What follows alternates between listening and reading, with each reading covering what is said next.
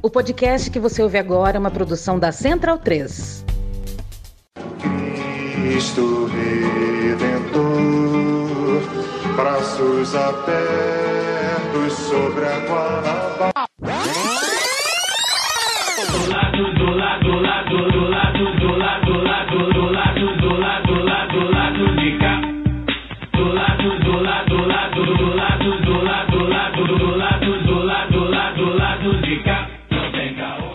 Bom momento, ouvintes da Central 3. Hoje é quinta-feira, dia 2 de dezembro de 2021, o Dia Nacional do Samba. Eu sou Caio Belandi e este é o Lado B do Rio 221. É o penúltimo deste ano doido que tá acabando, mas calma também, né? Porque 2022 promete ser ruim, tá? Então, sem grandes expectativas.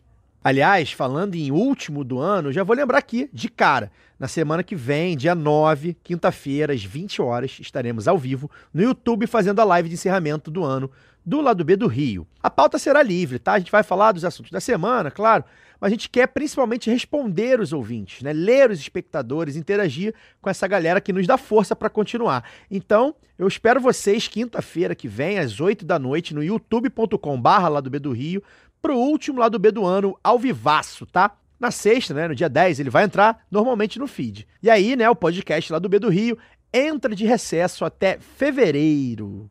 Hoje estou com os panelistas Daniel Soares e Fagner Torres, mas sem a Luara Ramos, que meteu um atestado aí, né, por motivos desconhecidos e deixou um recadinho para vocês. Olá, Caio, Fagner, Daniel. Olá, ouvintes do lado B. Por motivos de força maior, que não é o cometa Halley, mas também demora mais de meio século para acontecer, essa semana eu não participarei da entrevista com a nossa convidada, Jurema Werneck. Mas eu tenho certeza que os nossos painelistas vão conduzir muito bem. E na próxima quinta-feira, dia 9, eu volto para a nossa live de fim de ano lá no canal do Lado B no YouTube. Se vocês ficarem com muita saudade, sábado agora vai ao ar o bate-papo que eu gravei com o Felipe e o Bruno lá do podcast Avesso da Notícia. Eu falei um pouco sobre a minha vinda aqui para o lado B, essa nova experiência com áudio, as entrevistas, e também sobre a minha militância política. Eu devo divulgar lá nas minhas redes, então você já sabe. Se não me segue, eu sou Luara Ramos, arroba Luara Ramos no Twitter, e no Instagram, arroba Ramos Luara. Um beijo grande para vocês tudo e vamos, Galo, pelo amor de Deus! Bem, né, como a gente ouviu aí no, no áudio da Luara, a entrevista de hoje é com Jurema Werneck, médica ativista do movimento de mulheres negras e de direitos humanos e atual diretora executiva da Anistia Internacional. A gente falou sobre a trajetória da Jurema, o trabalho da Anistia Internacional, a atuação dela na pandemia, inclusive participando lá na CPI do Senado e muito mais, hein? O papo foi ótimo. E aí, antes dos recadinhos dos nossos parceiros, eu tenho um outro recado para dar. Chegou a caixinha de fim de ano do lado B, isso mesmo, diga o Bel, hein? Atendendo aos pedidos de ouvintes que querem colaborar conosco de vez em quando, mas sem a regularidade né, do financiamento mensal, a gente disponibilizou uma chave Pix como uma espécie de caixinha de fim de ano. Então anota aí, lado B do Rio, arroba yahoo.com. Lado B do Rio, arroba y-a-h-o-o.com. O lado B não é mais, ah, os quatro caras que fazem podcast. Agora nós somos nove bocas para comer a banada no Natal. Então qualquer dinheirinho aí é bem-vindo. Mas, como a chave Pix também é o nosso e-mail de contato, a gente vai fazer melhor, tá? Se você não puder ajudar financeiramente, a crise está grave, escreva pra gente. Mande um e-mail contando sua história com o lado B, como chegou até nós, seus episódios preferidos, sugerindo convidados, convidadas, enfim. Mande seu recadinho natalino. Além do dinheirinho na conta, a gente também aceita elogios, críticas e sugestões para continuar na luta que é fazer comunicação independente contra a hegemônica de esquerda no Brasil. Nota aí então, lado B do Rio, arroba Yahoo, faz o Pix ou mande seu e-mail. Agora a gente vai ouvir os tradicionais reclames dos parceiros e depois vamos diretão para a entrevista com a Jurema. Hey, Caio! How are you?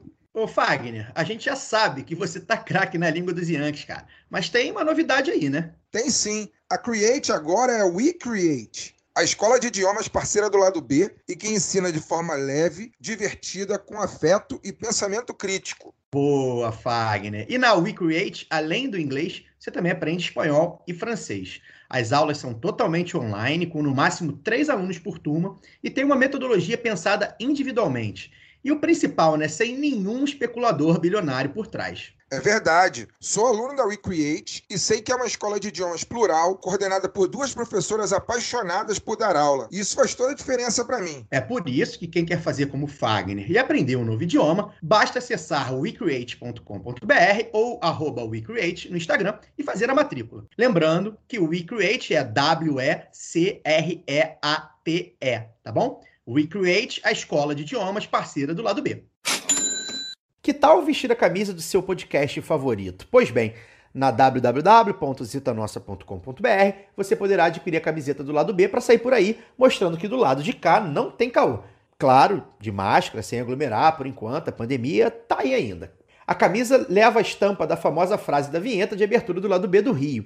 Além de andar bonitão ou bonitona e militudo ou milituda, comprando a camiseta você também ajuda no orçamento do lado B.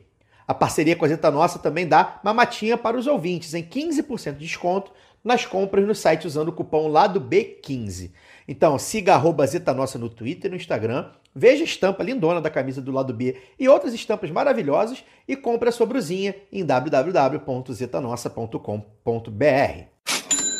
O Lado B do Rio é um veículo independente financiado unicamente pelos ouvintes. Se você quer e pode nos ajudar, seja um apoiador ou apoiadora do lado B pela Aurelo. A partir de R$ reais você já colabora com a produção de conteúdo e de quebra poderá ouvir os conteúdos exclusivos. Um deles é o Documento Lado B, podcast mensal que passa a ser uma recompensa aos apoiadores e apoiadoras do Lado B pela Aurelo. Todas as demais recompensas do Padrinho do PicPay seguem valendo. O aplicativo da Aurélia é gratuito e você poderá apoiar o Lado B e outros podcasts que quiser, mas somente via cartão de crédito por enquanto, tá bom? Além do aplicativo para celular, você também pode escutar e apoiar pelo navegador digitando escute.orelo.audio barra lado B do Rio. A Aurelo é a primeira e única plataforma que remunera os produtores a cada play. Mas não se esqueça, você continua livre para ouvir os programas onde quiser. Tanto o lado B do Rio quanto o lado B Notícias seguem gratuitos e livres semanalmente em qualquer plataforma. Quem quiser dar uma ajuda a mais, a recomendação é ouvir o lado B pela Aurelo. E para quem quer nos apoiar, ou já nos apoia, dê preferência para apoiar pela Orelo. Lembramos que o sorteio dos brindes para apoiadores e apoiadoras do lado B é um oferecimento da Camisa Crítica, serigrafia do Rio de Janeiro para o Brasil. Tem camisetas, bolsas, pôsteres, bandeiras e adesivos com estampas lindonas e de luta. Acesse www.camisacritica.com, utilize o cupom Lado B e ganhe 10% de desconto nas compras. Siga também a Camisa Crítica no Twitter e no Instagram. Camisa Crítica criada para uma esquerda que não tem medo de dizer seu nome. Por fim, o ouvinte do lado B tem mamatinha na veste esquerda também. Digitando o código lado B na hora da compra, você tem 10% de desconto na veste esquerda. Estampa da Lélia Gonzalez, Mercedes Sosa, Paulo Freire, Che Guevara, Marielle, Malcolm X e muitas outras. Acesse vesteesquerda.com.br e utilize seu código lado B.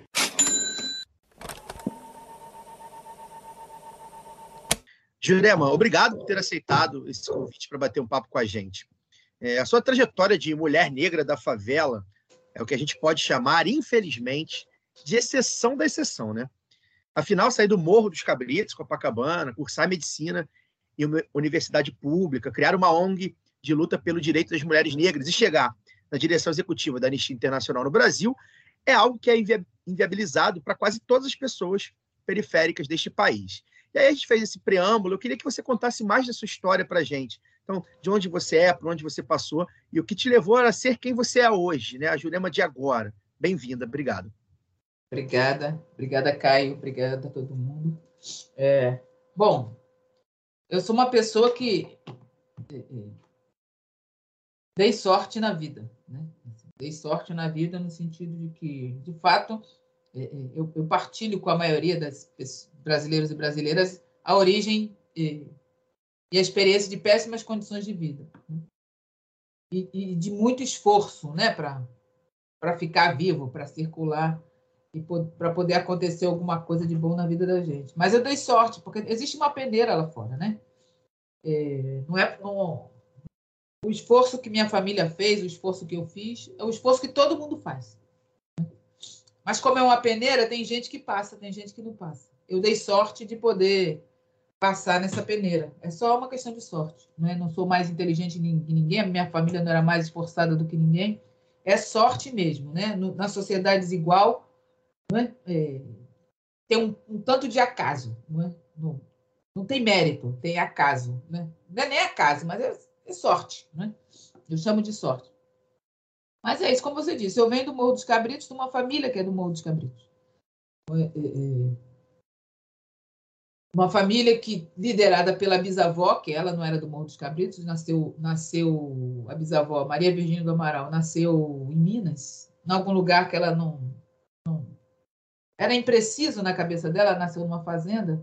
Então, gente, eu não sei direito em que parte era, mas veio para o Rio em 1901, quando os pais dela, que eram os donos da fazenda, o pai era dono da fazenda, o pai era um homem branco, dono da fazenda, e casou com uma escrava alforriada. E tiveram acho que 12 filhos. Minha avó era, minha bisavó era caçula. Mas esse homem branco, de origem nascido em Portugal, mas de uma família de origem francesa, segundo ela dizia, esse quando ele quando ele casou com essa mulher negra de origem Moçambique, é, é, iniciou uma guerra familiar, né? Porque uma coisa é transar com negros, outra coisa é casar com negro e construir família. Essa guerra familiar terminou com ele, ele sendo expulso, ele sendo, ele, a família inteira sendo expulsos da terra. Então eles vieram para o Rio de Janeiro. Alguns filhos mais velhos já tinham suas próprias terras, ficaram por lá. E são minha avó nunca, minha bisavó nunca mais ouviu falar, então eu não sei quem são essas pessoas. Os descendentes dessas pessoas eu não conheço. Mas ela veio para o Rio de Janeiro em 1901. Ela mesma nasceu em fevereiro de 1888, ou seja, ela nasceu antes da Lei Áurea. E veio para o Rio de Janeiro em 1901 é, para viver em condições muito ruins. Vivia para viver aqui para a zona sul do Rio de Janeiro. A gente que é carioca fica imaginando a zona, zona sul do Rio de Janeiro essa coisa bacana, Copacabana, Leblon, mas naquele tempo. Roça, roça, né? É, isso, era longe, era difícil, né? Foi para lá que eles vieram, né? E ela trabalhava como, como empregada doméstica empregada doméstica em regime de quase escravidão e quase foi levada para a Itália pelos patrões sem autorização. Alguma coisa aconteceu que ela conseguiu escapar e não foi. Ela ia ser levada embora. E viveu, viveu sempre com muita dificuldade, sua descendência, obviamente, é, com bastante dificuldade, mas isso explica um pouco a minha origem na zona sul do Rio de Janeiro. né? O meu pai, já por parte de pai, a minha avó, mãe do meu pai, veio, veio do interior de Vassouras, de Valença, né, de Valença, mas veio para o Rio de Janeiro também, é, casa com meu avô, João Werneck, já morando no Morro dos Cabritos. E meus pais se conhecem no Morro dos Cabritos e os filhos nós nascemos no Morro dos Cabritos. Até uma determinada fase. Depois a gente vai morar na Ilha do Governador. Quando meu pai consegue um emprego civil na, na aeronáutica, o que é uma vantagem, era uma vantagem, porque tinha casa. Então, nós passamos a ser os ricos da família, porque a gente morava numa casa de paredes sólidas, de dois quartos, com água encanada e esgotamento sanitário. Meu pai ganhava salário mínimo, mas a gente tinha casa. A casa era na Vila da Aeronáutica. Isso, na Vila da Aeronáutica. A casa tinha um desconto no salário, né? Mas era um luxo, né? O resto todo morava no morro. Então, a gente ficou sendo rica. Como foi é, é, ir para uma chegar numa, numa universidade pública, né? De um curso como medicina, né? Que é o curso que até hoje, com algumas transformações que a gente viu, a gente vai chegar nesse assunto também. Até hoje é um curso de brancos, feito para brancos, né? Por brancos. E aí eu queria que você contasse isso, acredito que há uns 30 anos atrás, 20 e poucos anos atrás, você pode detalhar, como é que foi, como é que foi esse choque, né? Porque assim, é, houve aí uma transição, né? Você sai da, da favela e vira ali uma classe média suburbana, é, já é um destacamento, como você mesmo falou, e aí acredito que o choque na universidade pública tenha sido ainda maior. Queria que você contasse também um pouquinho de como é que foi isso aí. Olha, pobre só estuda em escola pública, né? Hoje em dia tem bolsa em escola privada, mas tem cotas, tem ProUni, mas naquele tempo não tinha. Só tinha escola pública. E, e meus pais, né? a geração dos, do, dos meus avós, né? ensinou a geração dos meus pais que é a gente ia resolver, a saída da gente era pela educação. Então, isso era um mantra na minha família, pelo menos lá em casa. Não em toda a família, mas lá em casa era um mantra. Eu tinha um pai, um pai de QI muito alto, né? que, que se ressentia de não ter tido a oportunidade de estudar. Né? Ele e a irmã dele, eles estudaram, no, só fizeram o básico Mas enquanto eles estiveram na escola, eles eram os campeões de tudo. Qualquer concurso, eles eram os campeões. Um, eles só alternavam quem era o campeão, quem era o vice-campeão. Ele e a irmã, eles eram os campeões de tudo, porque a escola para eles era muito fácil. Dizer, o ensino, aquelas coisas da escola, não era fácil. Eles eram paupérrimos, mais pobres do que a gente, do que eu fui. Né? Mas eles, eles aprendiam fácil, né? lidavam muito bem com o método de escolarização. Então, eles eram os campeões de tudo e não, do morro. Né? Eles estudavam numa escola que existe até hoje em Copacabana, Doutor Costa Barcelos. Eles eram campeões de tudo, que fica no asfalto, fica lá embaixo. Né? Mas eles não tinham chance, não tiveram chance de, de poder continuar estudando. Né? Não, não, tinha isso. Não tinha espaço. Né? O básico até conseguiram viver um pouco, né? mas depois do básico não mais. E eles e tinha, assim, e tinha meu pai e minha mãe também, que também estudou na mesma escola, mas não, não, acho que não conheceu meu pai nessa época. Eles tinham isso, tinha que ser pela, a gente tinha que estudar. É. E para mim, por isso que eu digo que é sorte, porque para mim estudar sempre foi um sacrifício. É, além da escola já não ser muito. Né, criança negra na escola já não se dá bem, eu ainda tinha o que hoje chamam de déficit de atenção. Então, escola para mim, eu só ia amarrada, né? Eu só ia, só fun não funcionava, simplesmente não funcionava para mim. Né? Então, era muito difícil estudar, e eu estudava sob uma pressão gigantesca de pai, mãe, de irmãos, de vizinhos, do resto da família, e minha família de, de terreiro, não é?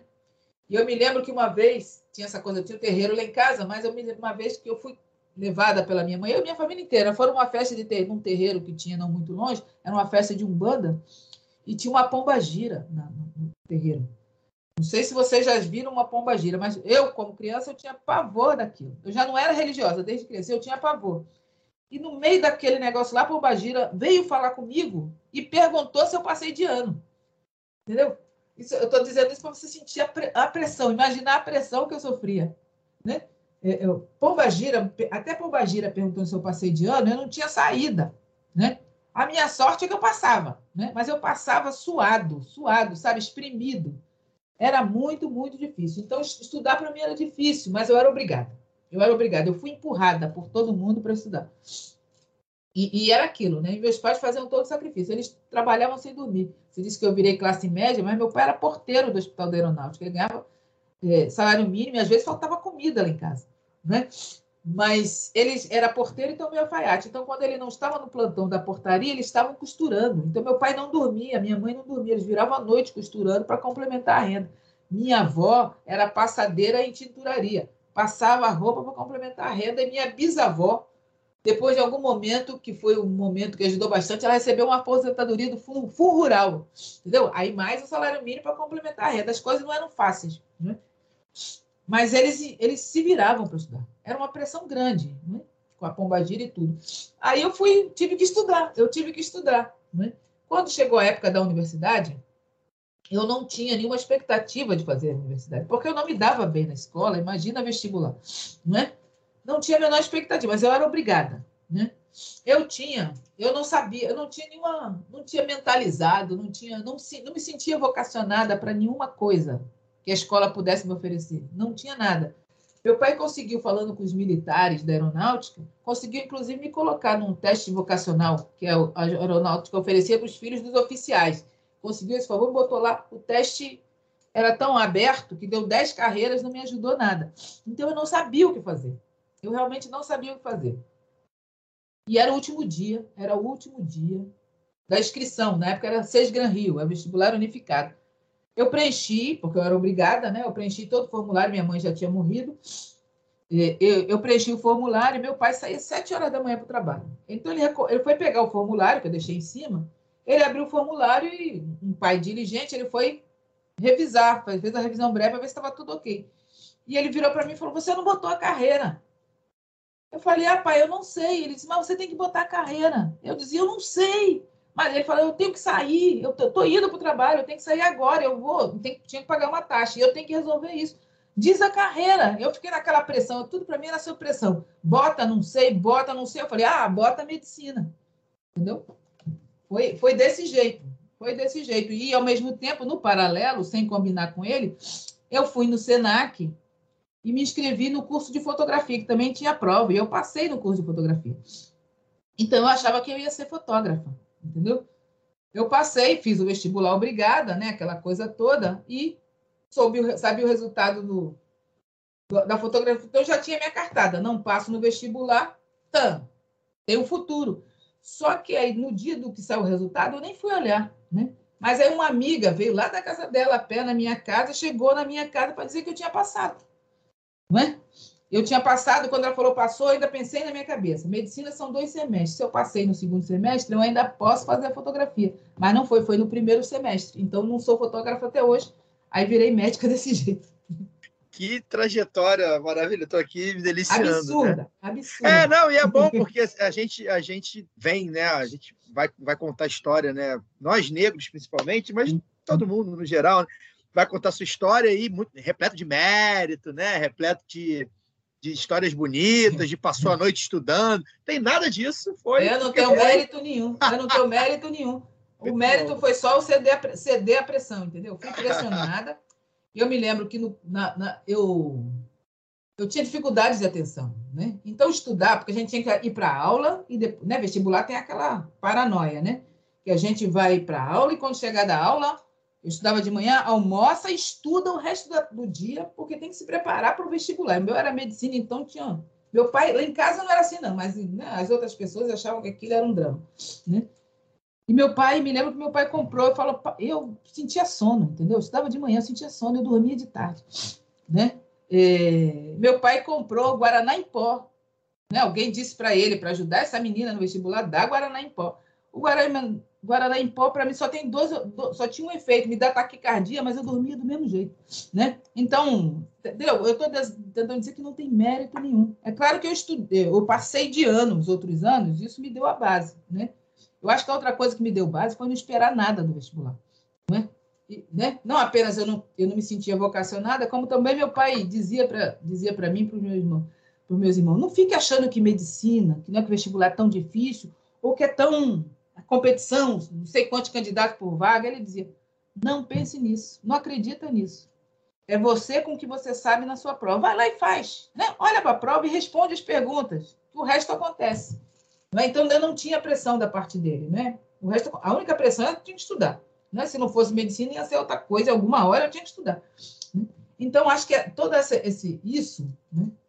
facilitou uma, um grau de irresponsabilidade. Então, e também é, não acreditar na, na mistificação da medicina, porque muita gente perde a prova porque parece que aquilo ali é tão difícil, tão complicado. A medicina é um templo de semideuses, ou deuses, né? porque os médicos se acham deuses. Né? Que aí tem que ser muito especial para passar. Né? Eu já sabia que não era. E se eu passei, eu já entrei, de, né? Eu passei, gente. Então, qualquer um. E quando eu conheci meus colegas, aí eu, né? Aí eu entendi que realmente Aí viu que não era nada, nada, nada tão daquilo. difícil. Não, não, não. Muita gente idiota. Eu tive muito colega idiota, entendeu? Muito colega idiota. Quem vai a médico conhece tanto médico idiota, não é? A gente sabe que não é nada disso. É, é que a gente é capturado por narrativas, sabe, mistificações que atrapalham a gente, ainda mais a gente, né? Negro, de favela, pobre. A gente, é- né? a gente, a gente, existe uma aposta na nossa falha, né? Eu fui lá sem ter nada a perder, acabei ganhando. Ótimo, Jurema. Fagner falando agora. É, Adorei essa sua fala final. Né? Você foi. Você fui para lá sem nada perder, acabei ganhando. É, Jurema, então, queria continuar nessa, nessa toada, mas trazer o seu pensamento, sua resposta, sua reflexão para o momento que a gente está vivendo agora. É, você, né, como já falamos, você falou, é médica. Você esteve na CPI da Covid, né, meses atrás, e, e eu, eu queria a pergunta que eu queria fazer para você é sobre a sua expectativa futura, é, levando em consideração, eu acho que é ponto pacífico aqui entre nós quatro que estamos aqui nessa mesa, que o Brasil ele, ele não falhou, né? Ele ele optou por não por, simplesmente ignorar a pandemia, né? Ele optou por deixar a população à própria sorte, sobretudo a população mais pobre, e leia-se por população mais pobre, população negra, população indígena, né? as mulheres. Né? Então, é, eu acho que não é um. Não é, é, aqui, talvez aqui entre nós quatro não haja nenhuma discordância de que o que aconteceu no Brasil entre março de 2020 e ainda está acontecendo, embora agora em proporção menor, porque felizmente a vacinação avançou, né? Mas o que aconteceu foi um genocídio. Eu acho que não tem ninguém tem dúvida disso. E você teve lá na, na CPI da Covid, que é uma, um espaço político, é, ou foi, né? Uma vez que ela acabou, é, um espaço político que, que trouxe muita esperança, acredito, para para quem se indignou diante de todas essas cenas de barbárie que nós vimos, de vacina sendo recusada, é, de médicos, é, às vezes recém-formados, sendo jogados dentro dos CTI sem nenhuma condição de trabalho. É, aqui no Rio de Janeiro, por exemplo, a gente tem relatos de que os médicos e enfermeiros dormiam muitas vezes no chão do hospital de campanha que foi construído no Maracanã, é, ainda no governo Witzel. É, a gente tem muita história de barbárie, né? tem a Prevent Senior. Eu acho que se eu fosse citar aqui pelo menos só o que eu lembro, talvez eu vou ficar aqui, me alongar por em 30 minutos só para fazer minha pergunta, mas tem a Prevent Senior, né? É, tem as próprias declarações do presidente da República, e daí não sou coveiro, é, a, a, pressa pela compra da vacina não se justifica, tudo isso que, que ele falou, né, cloroquina para EMA, esse tipo de coisa. Né? E aí você teve lá na CPI da Covid, você deu a, o seu depoimento, né, você é, falou durante horas lá para os senadores e para a gente que estava acompanhando aquelas cenas com muita esperança. E eu queria que você falasse não só sobre a sua participação na CPI, mas, obviamente, o impacto na pandemia é, é, é para para a população que a Anistia Internacional né, acompanha, né, que é a população, no caso da Anistia Internacional Brasil aqui, a, a população brasileira, e o que, que você espera agora de resultado de, desses meses de depoimentos, seja de testemunhas, seja de pessoas acusadas de estarem envolvidas em situações ilegais durante a condução, a descondução da pandemia pelo governo brasileiro. O que, que você acha hoje, 2 de dezembro, com o, os políticos em, em, vias de iniciar o seu recesso parlamentar até o ano que vem, até o início do ano que vem? A gente acha que não vai acontecer mais muita coisa esse ano, mas o que você acredita que pode acontecer daqui para frente, quando retornarem aos trabalhos? Ano que vem é um ano de eleição, então a gente sabe como é que é ano de eleição no Brasil. Enfim, o que você acha? Olha, Fagner, é, é. foram cinco horas e meia com cinco minutos de intervalo lá na, na CPI, né, que, eu, que eu tive junto com Pedro Alau. É, e na história dessa CPI, eu fui a segunda pessoa negra, né? Porque as, mas as duas pessoas negras que lá estiveram tiveram que lutar para poder estar. A, a, senadora Elisiane Gama, né, que foi uma, uma, que não era membro da CPI, mas foi não é a, a bancada feminina conseguiu, né, disputou e conseguiu o direito de estar lá presente. E depois eu, não apenas a única pessoa, a pessoa negra, mas uma pessoa negra que representava a sociedade civil organizada, porque nós tivemos além dos, né, porque o resto eram especialistas, né? Tivemos a, a Natália, tivemos Luana, tivemos um montão de gente que era especialista, não é? Que era cientista ou que era médico? Eu representava a sociedade civil, um grupo de organizações da sociedade civil. Eu acho a CPI, né, a história da pandemia no Brasil tem são várias histórias paralelas. A maioria delas histórias de derrotas, de derrotas para gente como nós, né? de derrotas. Você fala da, da, dessa, dessa opção deliberada né, pela eugenia, não é? que é esse salve-se quem puder, né? o meu histórico de atleta salvo, ou seja, os fortes vão sobreviver, o resto que se dane, não é? E, e, e, tendo, e tendo nessa perspectiva que entre, entre os fracos estão os índios, estão os negros, né?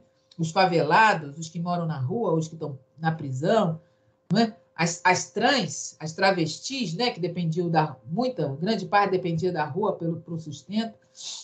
É, é, essa essa opção eugênica da eugenia, né, de esse salve-se quem puder. Esse salve-se quem puder é uma grande derrota para nós, não é? é uma grande derrota para nós. Porque a, não, que não que a gente não soubesse que existia esse tipo de gente, não é? não, não que a gente não soubesse que esse tipo de ideologia, essa ideologia que produz é, genocídios amparados no racismo, no racismo desmesurado, a gente sabia que existia. Não é? Mas pô, a gente vê essa, essa, essa forma de pensar, essa forma de, de, de, de enxergar o mundo, agir livremente, né? agir livremente e produzir esse estrago, né? isso é uma derrota gigantesca. Né?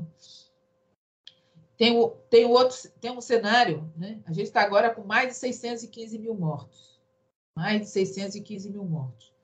Aí tem um outro nível de derrota, não apenas o volume de mortes, né? nós somos, em números absolutos, o segundo lugar né? de, de, de número de mortos, né? O, a outra parte foi produzida por Trump. Né? Donald Trump produziu o maior número de mortos e depois aqui o Brasil. É, é, esse, esse montão, essa montanha de mortes né, é uma derrota de qualquer forma. E, e, e, tem vários níveis de derrota. Tem essa derrota também que a gente fala, são 615 mil mortos. Né? E se você pensar, se você olhar em volta, é quase como se nós disséssemos, ah, tá. Sabe?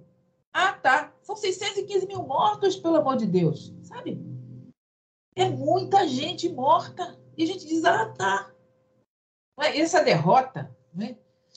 essa, essa derrota vai demorar muito para a gente se curar dessa sequela, sabe? Da gente, a, nós, a sociedade brasileira tem uma sequela que não foi inaugurada na pandemia. A gente já era sequelado antes, porque, sabe? É, é, tanta coisa de ruim aconteceu porque a gente já estava sequelado antes. A gente, durante um tempo, a gente manteve essa gente genocida sob controle. E a, e a gente perdeu o controle a gente já estava sequelado antes, de alguma forma. Eu, não estou botando tudo na nossa conta. Né? Eles também tiveram, tiveram lá seus méritos, né?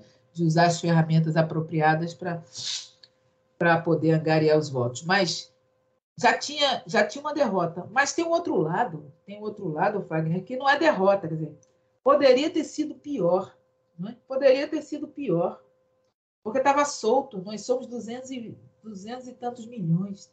E está solto ainda. Estava solto e está solto. Quando, quando o presidente diz que vacina não, vacina faz mal, vacina né, transforma a pessoa em alguma coisa, ele disse isso, ele botou a máquina do Estado contra a vacina e ainda assim a gente, a gente conquistou a vacina. Isso é uma vitória. É a vitória das organizações também, mas é a vitória de parte da sociedade brasileira que aposta na vida, que aposta no direito à saúde, percebe? Porque as pessoas viram aquilo tudo, até o negacionista, até o, o, o seguidor, foi vacinar, percebe? A gente convenceu até essa pessoa, né, que ouve tudo, né, que tomou cloroquina, mas foi vacinar também. Tomou cloroquina é, voluntariamente, né, porque tem os outros, está aí a Prevent Senior, que acabou dando cloroquina, é, Manaus, né, essas coisas que deram cloroquina é, de forma é, antiética, né? sabendo que não ia funcionar, só para testar, né? para ver como é, que, como é que daria. Mas a gente venceu aí. Né? lembra do auxílio emergencial? O, auxílio emergencial não estava, não estava no radar. Quando houve uma pressão, o, o, presidente disse que ia dar 200 reais. A sociedade civil, e mandou a mensagem para o Congresso dizendo que é 200 reais. A sociedade civil foi ao Congresso dizendo tem que ser 1.200 no mínimo. O Congresso escolheu o caminho do meio, nem foi 200, nem foi 1.200. Foi 600 para a maioria e 1.200 para as mães, eh, as mulheres que cuidam da família sozinhas. Percebe? Isso também isso salvou a vida das pessoas. O problema é que acabou depois, mas também salvou a vida das pessoas. Não é? A gente tem forçado ou mesmo nós temos profissionais cloroquina no SUS, mas tivemos esses que concordaram em dormir no chão e não abandonaram o plantão, não é? Veja, eles foram atacados em sua dignidade, na segurança do seu trabalho, eles tiveram risco de morte. O Brasil foi o terceiro país onde mais morreu profissionais de saúde, aqui da região, do mundo, na verdade. Percebe? Eles contra. Né, com tudo jogando contra, eles dormiram no chão, mas acordaram daquele chão e continuaram atendendo as pessoas. Sabe? Houve também. Foi uma disputa acirrada. É 615 mil mortos, é uma coisa horrível, mas só não foi mais porque a gente também. A gente não desistiu da disputa. A gente não, a gente estava lá. Né? Quem perdeu mais fomos nós. Né? Fomos nós. Negros, né? Eu me lembro que quando começou a vacinar, vacina por grupo de idade, principalmente em São Paulo, né? Chamava a atenção que grupo de 100, de 90 anos, de 80 anos, todo mundo, de, né? Pelo menos nos grupos do movimento negros, o grupo de pessoas tão, não estão dando vacina para velhinho negro. Aí eu fui uma das pessoas que deu a notícia ruim. Não é que não estão dando vacina para velhinho negro. Não tem velhinho negro de 90 anos, pelo amor de Deus. Tem, você conta no dedo da mão, sabe? Um, um velhinho. Né? Não tem. A gente morre antes. Não é? A notícia é mais, mais dramática. Não, tava, não era uma desigualdade ali na vacina. É, a desigualdade era na vida. A gente perdeu eles antes. Né? Mas quando, quando espalhou, as, as, as áreas periféricas, até hoje, não é? tem um acesso prejudicado à vacina. Os trabalhadores informais, os trabalhadores precários, né, têm um acesso desigual à vacina. Mas ainda assim, mas ainda assim, todo, todo nós continuamos tentando dar um jeito para que todo mundo se vacine. Né? A gente está vendo agora, metade da população brasileira, mais da metade da população brasileira, está vivendo em insegurança alimentar. 20 milhões estão passando fome. Mas somos nós, sabe? Nós que acreditamos em direito, acreditamos na vida, que estamos fazendo as coisas para levar comida. Não tem política pública. Né? Bolsa Família acabou. Lembra? É, é, é não tem política pública para dar comida para essas pessoas. Somos nós. Né? É, não é suficiente, mas somos nós. Né? É, a gente está fazendo o que a gente pode para salvar a vida. Né? Então, acho que tem muitas derrotas, mas tem, muito, tem algumas, não digo vitórias, mas tem alguns pontos de alívio, sabe? Alguns pontos de alívio que somos nós. Então, o que, o que eu espero é, do resultado disso tudo? Primeiro, eu espero que a gente não saia do modo emergência. Não podemos sair do modo emergência, porque a emergência não acabou. Não apenas a emergência, a, emergência sanitária imediata, né? A epidemia não acabou. Né? Agora, com a variante Ômicron, todo mundo está entendendo que não acabou. Aí, se descobrir que ela não faz tão mal assim, o pessoal pode relaxar achando que acabou, mas não acabou. Porque nós, no Brasil, é? somos uma fábrica de variante. As, né? as, as, as ruas estão cheias de pessoas, estão cheias de pessoas sem máscara. Sabe? Os, os governantes, cada um por si também, um fica um fica mais radical e o outro mais leniente. Entendeu? Isso é fábrica de. Isso, isso acontece porque a coordenação da, da epidemia, para funcionar, tinha que ter uma coordenação nacional, que, debruçado sobre os dados, tomasse decisão de que todo mundo teria que seguir. Mas não tem, continua sobe-se quem puder. Então, a gente é uma fábrica de vacina. A Omicron foi identificada na África do Sul porque eles estavam olhando. Não se sabe se ela surgiu lá, nem se sabe se ela surgiu no continente africano. Pode ter surgido aqui, alguém levou para lá, não sabemos. Porque aqui a gente joga teste, teste no lixo, aos milhões, e não, não testa as pessoas. Percebe? Então a gente tem que continuar no modo de emergência, da emergência sanitária e da emergência das sequelas. 615 mil mortos, gente. E a gente está dizendo, ah, tá, isso é uma sequela. Isso é uma sequela, porque a dimensão dessa coisa, sabe? É muita gente que morreu. Está morrendo 200 por dia no país, a gente está. Oh, a coisa está boa, 200 por dia, só disso, é claro. E um país que já morre muito. Já se morre muito. O ministro falou, ah, de, de, de outras causas, morre muito mais. Como se fosse uma coisa que o ministro da Saúde tinha que, que tinha que celebrar. Sabe? Morre muito mais. Sabe? E, e, e a boa parte das causas que as pessoas morrem mais são causas evitáveis. É? Da mesma forma que a pandemia, ou seja, e a gente tem que lidar com essa sequela também, essa sequela do, da, da, negligência, do descaso, do, da, dessa, dessa, desse relaxamento em relação à vida da pessoa. E a emergência da vida. Assim. A gente tem que entrar. Ano que vem vai ser um ano muito polarizado, né? o ano eleitoral. E o ano eleitoral tende a sequestrar nossa mente. né? Sequestra nossa mente. A gente vai ficar descobrindo se, se é Sérgio Moro, se é Ciro Gomes, se é Lula, se é Bolsonaro, se é. Não estou dizendo que as pessoas têm que abandonar o seu raciocínio eleitoral, não é isso. Mas a emergência não é essa. A emergência é que tem gente morrendo. A emergência é que, é que tem gente que, que, que, os, que, que os candidatos todos precisam estar falando de como é que a gente vai salvar a vida, como é que a gente vai su superar as sequelas, como, como a gente vai restituir a dignidade das pessoas. Não é se eu sou mais bonito do que o outro, ou um é mais ladrão do que o outro. Sabe? Sequestra a nossa mente com agenda, uma agenda que é fora de lugar. A gente aqui do Rio de Janeiro, poxa, a chacina, a chacina do Salgueiro, gente. Não deixou nem a gente esquecer do jacarezinho do Salgueiro.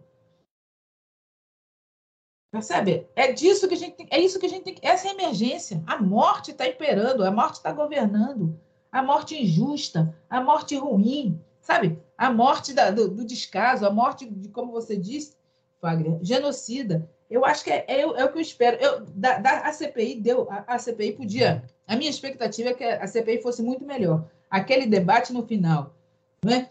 E aquela, aquela aquele debate no, no final, se foi genocídio indígena ou não, e que acabou recuando para os interesses locais, né? Se, porque as pessoas não querem falar genocídio, porque se falar genocídio tem consequência, não é? Tem consequência. E a consequência são consequências que eles não querem arcar, né? Suas obrigações de garantir a vida e o respeito à vida dos povos indígenas, o respeito à vida dos, dos quilombolas, sabe? Não querem arcar, ou seja, lavaram as mãos. Ah, tá. Para a gente manter aqui todo mundo amigo, não vou falar disso. Aí entregou o relatório para o Aras. O Aras já, já, acabou os 30 dias do Aras. Já acabou os 30 dias do Aras. O que, que a gente está discutindo? André Mendonça. Tem que discutir André Mendonça? Tem. Não estou dizendo que não tem que discutir. Mas, gente, é isso. Sequestra a agenda. Sequestrou a agenda. O Aras não respondeu. Agora, agora que o Aras descobriu que não vai ser ministro do Supremo, talvez ele se mexa, né? Ele, ele tava, dizem que ele estava cozinhando tudo para ser ministro, para poder ficar simpático a diferentes correntes para poder ser o plano B do, do, Supremo. Agora já sabe que não vai ser. Será que vai se mexer? Será que vai desengavetar? Nós, da Anistia, fomos a Brasília, né? Com a campanha é, é, Omissão não é política pública, né? a gente com hashtag não engaveta áreas. Nós fomos lá na, na PGR, falar com o PGR. Ele não quis nos responder, não quis falar com a gente, não quis nos receber, mas nós fomos lá e entregamos a, a, a, as mulheres de assinatura. Até hoje tem uma ação urgente na Anistia que manda mensagem direto para a caixa postal dele, para lembrar para ele que omissão não é política pública, mas já passaram 30 dias. E a gente ficou aí na agenda do, do André Mendonça, que não estou dizendo que não é importante, mas, gente, não tem reparação, 615 mil mortos e contando, né? E não tem reparação possível, porque ninguém faz o que é preciso. O, o Estado completamente sequestrado, política pública colocada no bolso do dirigente, sabe? Engavetada, coisas que podiam salvar vidas engavetado. Né? A, a lógica do salve-se quem puder correndo solta. É, gente, ou seja, eu espero. Eu, quer dizer, a, a, a CPI, não estou dizendo que a CPI não foi importante, a CPI foi o único lugar que a gente teve, né? que a gente teve a, a, Anistia fez, fez ações para gestão pública, para os executivos, e eles ignoraram. Fiz, fizemos gestão sobre os ministérios públicos, federal, estaduais, eles ignoraram. Entendeu? As agendas que a gente propôs, eles ignoraram e deixaram a, a epidemia correr é, à margem do direito das pessoas, entendeu?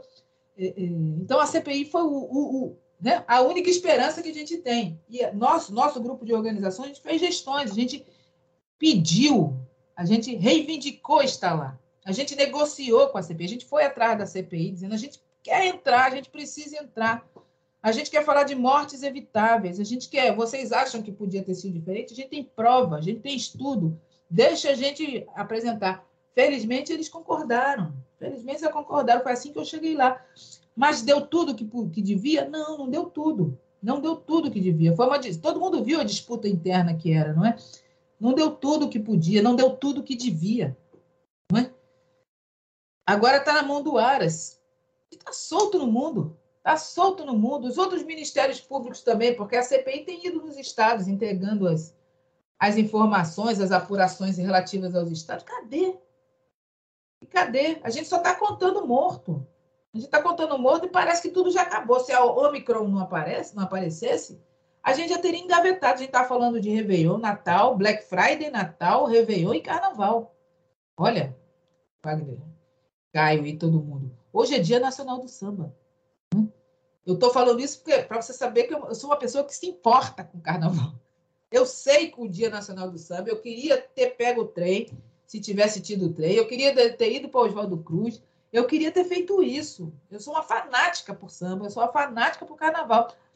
Mas, entendeu? Assim, até eu queria sair nas escolas de samba. Mas a gente tem que ficar nessa chave, não pode largar. Eu preciso, eu preciso do carnaval, eu preciso. Eu realmente preciso. Faz parte do, né? Como eu organizo minha vida, né? A vida cíclica das comunidades tradicionais, né? Passa pelo carnaval. Tem que passar pelo carnaval, mas ainda assim, eu, eu, eu acho que a gente precisa focar a energia em salvar a vida e garantir uma vida boa, garantir aquilo que a anistia chama de recuperação justa. A gente tem que sair desse buraco sem fundo. E ano que vem é buraco sem fundo. Entendeu? Ano que vem é buraco sem fundo. A gente tem que sair dele. É? É, é, a minha expectativa é que as pessoas não aceitem que partidos políticos, políticos, é, é, autoridades públicas lenientes e negligentes pautem a nossa vida. Entendeu? A gente tem que falar do que importa. E eu estou dizendo, eu acho que carnaval importa, mas não pode importar mais do que a vida dos outros, entendeu? Não pode importar mais do que a necessidade que as pessoas têm de comer. E comer em segurança, né? Comer como o, o, o, o motoboy come, não é? Exposto à pandemia, super explorado, né? escravizado por um aplicativo, ou seja, por um patrão que ele não conhece, que não se, né? que disfarça dizendo que não é patrão, que não é senhor, não é?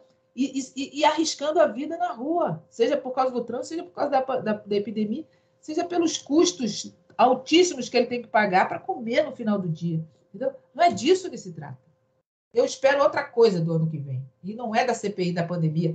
É, eu espero da gente, que a gente não abra a mão. Que a gente não abra mão de, de continuar mobilizado por salvar a vida. Reconhecer que a gente estabeleceu alguns pontos de oásis e não largar e continuar avançando nisso, porque precisa. O que a gente conseguiu foi pouco e já acabou. É, só antes de, de passar para o Daniel fazer a pergunta dele, só queria frisar é, algo que, que Jurema falou, bem no começo, que para mim é, ficou marcado ali, a gente não sabia exatamente o que viria é, do Brasil na pandemia ainda, porque foi bem no começo, mas para mim o, o, o, momento, o, o momento da linha de corte e que se deu o tom de que seria uma tragédia e que a gente ia chorar muito e que a gente é, sairia desse, desse momento, desse contexto de pandemia com a saúde mental, se saísse vivo, sairia com a saúde mental totalmente estragada, para mim é justamente esse momento que Jurema fala no início da resposta, que é o primeiro pronunciamento é, do presidente da República diante do, da emergência sanitária. E, que foi um momento que eu, que, do ponto de vista é, presidencial, é, eu remeti ao, ao momento que a Dilma fez o, fez o, o o pronunciamento dela sobre as manifestações de junho de 2013 foi exatamente a mesma foi exatamente o que aconteceu quando Bolsonaro foi à televisão para fazer o pronunciamento dele em relação à pandemia. O Brasil inteiro parou para assistir. O Brasil inteiro estava esperando o que ia acontecer, o que, que ele ia falar, da mesma maneira como o Brasil inteiro fica, ficou eh, na frente da televisão para ver o que, que Dilma ia falar da, do, das jornadas de junho, né? o Brasil inteiro ficou, foi para a televisão e falou: cara, agora não é possível, esse cara vai se comportar e vai agir como presidente da República. Hum. Né? E aí ele, para mim, ficou sintomático, como ele diz a seguinte frase, né? Se fosse, no meu caso, se fosse acometido por essa doença, é, teria no máximo uma gripezinha ou um resfriadinho. Quando ele diz no meu caso, ele está falando o que ele está querendo dizer para o resto das pessoas é no meu caso, vocês que se fodam. Desculpa o palavrão. É verdade.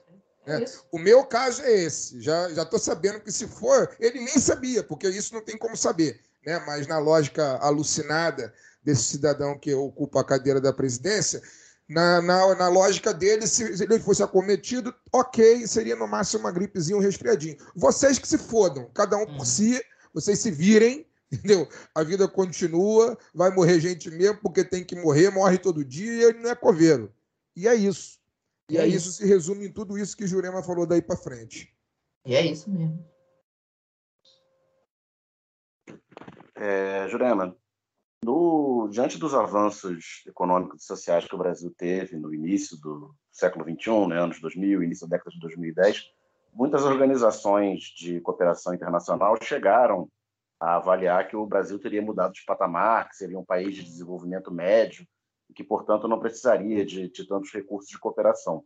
No caso das violações de direitos humanos, isso não ocorreu porque elas nunca chegaram a cessar embora nos últimos três anos, né, no atual governo, a gente veja uma deterioração do, do cenário de, das violações no Brasil, principalmente porque o, o discurso de morte né, e de violações tem, tem tido cada vez mais legitimação política dentro do, do governo, que se elegeu com esse discurso, e legitimação social, né, que, já que o governo ganhou eleições com esse discurso.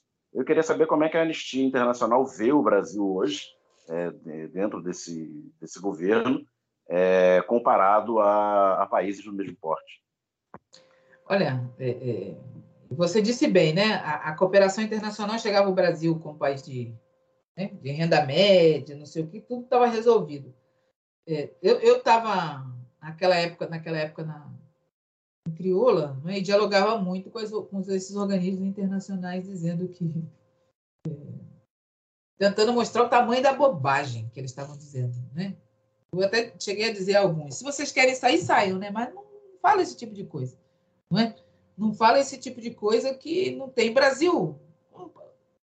É, é, é, o, o, é o PIB, é o PIB que, que, que define como é que um, um país se, se comporta, não é? é? é? O PIB no Brasil quer dizer dinheiro no bolso dos ricos, né? É, não é não é equidade, não é justiça, não é igualdade. Né? E eles sabiam disso. Né? Eles sabiam disso. E, e, e, mas, mas, mas, por outro lado, a Anistia Internacional sabia, já sabia naquele tempo e, continua sabendo, que, em termos de direitos humanos, esse, Brasil, esse país nunca prestou. Não é? Esse, é um país, um país de maioria negra. Né? Em que mata milhares de jovens negros por ano, né? em que, que não tem na liderança do país pessoas negras, um país que, que, que ocupou territórios indígenas, né? e a gente tem índios, índios morrendo de fome, como os Guarani, Guarani Kaiowá, por exemplo, né? tem índios morrendo de malária, né? É, é, so, largados à própria sorte, territórios indígenas invadidos, né, é, indígenas, a gente está vendo agora a questão Yanomami com a, a, o garimpo, né? Há décadas, o Vale do Javari, na Amazônia, já tem os impactos do garimpo na saúde, né? provocando malformação, doenças nas pessoas que moram lá. Já se sabia, já se tinha essas informações, já sabia disso. Então, o que, o que a diferença. Ou seja, o Brasil nunca foi bom de direitos humanos, né? Nunca foi bom de direitos humanos. O Brasil foi bom de, de, de nos últimos, na década, né, nos últimos 15 anos, talvez, de, de, de desenvolver medidas, de dar alguns passos na direção dos direitos, mas não, mas ainda não eram direitos, tanto que foram embora, né? Desapareceram, né? O vento veio no contrário, como isso agora, desapareceu tudo, né? Então fez alguma, deu alguma, alguma caminhada frágil na direção dos direitos e foi bom na retórica, na retórica no bom sentido, né? na declaração pública do compromisso. Né? Não estou dizendo só retórica de enganação, estou dizendo retórica do compromisso. É preciso verbalizar o compromisso. Da mesma forma que o presidente verbalizou seu compromisso no início da pandemia com a eugenia e com o salve-se quem puder, é preciso verbalizar o contrário, né? porque isso organiza, né? essa retórica organiza, né? dá a direção. Né? É, é por isso que a gente chegou, tá, chegou onde chegou na pandemia. Né? É, Então, para nós, o Brasil sempre teve graves violações de direitos humanos. Só que nos últimos anos, o que acontece é que essa, esse. Não sei como definir. Esse assalto ao Estado, né, por essa visão que não é conservadora, é uma visão pior do que conservadora, não é? esse assalto ao Estado, inclui, por exemplo, descumpre legislação, descumpre legislação? É, descumpre e descumpre com disfarçatez. É. Simplesmente a gente age fora da lei, mas na frente de todo mundo. Não tem ninguém que tome uma providência, né? porque se controlou, se assaltou os mecanismos do Estado, se assaltou os espaços estatais, nas instituições, e, não, e, e fica por isso mesmo. Não é? é, é a FUNAI é, é, per, leva, né? leva ajuda a levar o mal, o mal feito para o território indígena, em vez de proteger indígena. A Palmares ajuda a, a, a, a, atiçar o racismo, em vez de fazer alguma coisa em favor da população negra. O IBAMA, não é? O IBAMA é, é, é, é protegia é, é, assalto, assalto aos territórios, né? protegia madeira ilegal, ou seja, tá, como diz aqui no Rio de Janeiro, como a gente diz no funk, está tudo dominado, né? Está tudo dominado. Essa, esse é o estado atual. Né? É, é, esse, é, se agir na ilegalidade de forma descarada, né? os mecanismos, as instituições que deviam impedir ou resolver esse problema não o fazem. Está aí a PGR, né? passaram os 30 dias do, do resultado da CPI né? e não deu em nada, é, não fez nada e, e ninguém fez nada também. Né? O PGR não fez e ainda estamos esperando que alguém faça. Né? É, é, é, é nós não temos direito à informação, né? Quem, a, a lei de acesso à informação, para a gente saber o que está acontecendo, tudo agora é sigilo de 100 anos, né? Eu estava numa conversa que alguém lembrou. Até a matrícula da filha do presidente está em sigilo de 100 anos. É um assalto ao nosso direito de informação. Né? É, é, é, ataque a jornalista, né? É, é, o uso dos algoritmos de forma perniciosa como instrumento de controle. Tem tanta coisa ruim acontecendo, tem tanta coisa ruim acontecendo, que, que colocou a violação de direitos humanos no Brasil em outro patamar. Né? Em outro patamar. É, é, porque agora, é, para que isso mude, tem que mudar muita coisa. Entendeu? Não, não, não é suficiente você pressionar a autoridade para cumprir o seu dever. Porque ela já diz na rede social que não vai cumprir. Né? E não há quem lhe obrigue e não há quem lhe obrigue. É, é, é. E as respostas não vêm agora. A resposta. Né? A gente está nesse sebastianismo dizendo que a salvação vai vir pela eleição, sabe? É, é. a gente fica esperando Dom Sebastião. E eu não estou fazendo crítica em nenhum campo, campo partidário, mas eu estou dizendo que as coisas, sabe, escaparam do nosso reles mínimo controle. Né? A gente não, Está tudo muito solto, está tudo muito largado, está tudo muito perigoso nesse sentido. Não é à toa que só a pandemia matou até agora 615 mil e mais um pouco, e as outras, como disse o ministro, as outras doenças matam muito mais, né? Disse com essa satisfação. Não é à toa. Entendeu? E que ele pode dizer isso. E a gente ouve. E a gente ouve e quase que naturaliza. A gente, ele disse a verdade. A gente, a gente vai ficar, não, mata, mata, tudo morre. Não é? Ou o governador na, no, dois dias depois da chacina, quando ele finalmente se dignou a falar alguma coisa aqui no Rio de Janeiro, ele disse: Mas convenhamos, né? De roupa camuflada no mangue, boa coisa eles não estavam fazendo. Agora vê. E diz isso. E diz isso. Ou seja, é, é a gente está num, num, num, ponto que necessariamente precisa ser de virada. Né? Precisa ser de virada. Mas eu acho que a solução da virada é, é a gente, como eu disse, continuar na chave da emergência e não abrir mão do que não se pode abrir mão. É, nessa, nessa transição, porque gente, é, produzir, fazer com que ano que vem seja de fato um ano de transição. Né?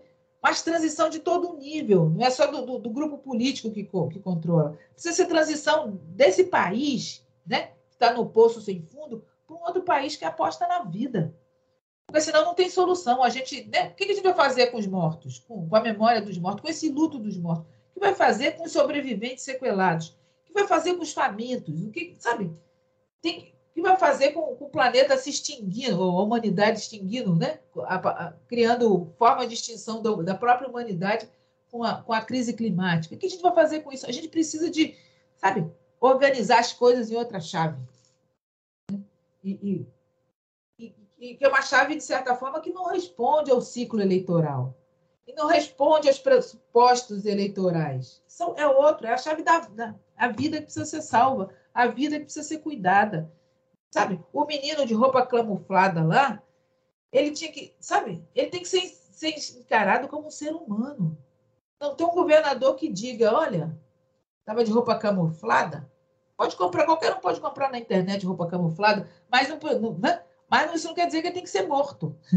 Nem se ele estivesse portando arma. Tá aí, o presidente armou metade da. Não, um contingente aumentou, acho que 400% o acesso de armas em determinados grupos da população. Se a gente está armado, a gente vai dizer que a polícia tem que ir lá matar eles porque estão com arma, porque boa coisa. Quem tem arma, boa coisa não, né? Quem tem arma está disposto a matar alguém, não é?